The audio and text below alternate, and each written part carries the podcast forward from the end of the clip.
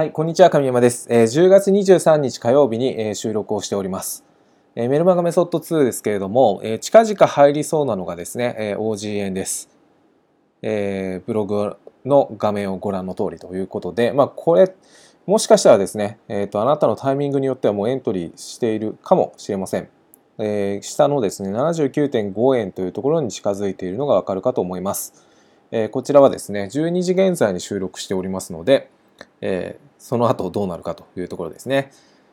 で、あの、前回のアメリカドルのところでもありましたが、えー今回の OG 円、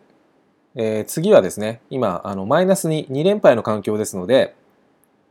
まあ、全体の数字を見ていただくと、まあ、あの、ゼロの環境とほとんど数字は変わりません。えースルーが妥当という評価になると思うんですが、もしかしたらですね、これ、ひょっとするとひょっとしますよということを今回はお伝えしたいと思います。えー、OG 円のマイナス2の成績というのをまとめました。えーご覧の通りです。これはあの前回のドル円と同じ表を使っていますので、まあ、見方は、えー同じです。で、分かりやすいようにですね、ちょっとあの印をつけました。えー注目していただきたいのが、連敗なんですね。えーこのマイナス2の環境下での連敗です。まあ、左のグラフを見ていただくのがうん分かりやすいと思います。この折れ線グラフを見ますと、まあ、グリーン、えー黄緑で囲っているのが3連敗、そしてピンクで囲っているのが4連敗です。で、過去ですね、この連敗が、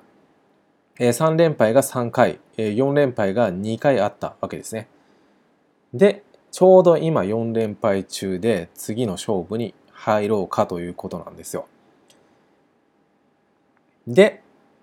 もしですね、えこの過去の傾向通りでそろそろ連敗が止まるんじゃないかなというふうに考えるのであれば、ひょっとすると狙い目かもというところですね。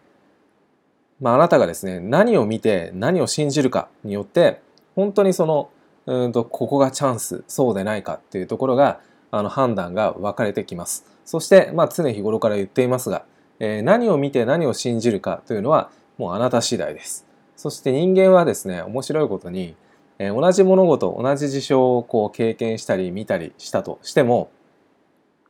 自分の信じたいようにし、えー見ますし、自分の見たいように見ます。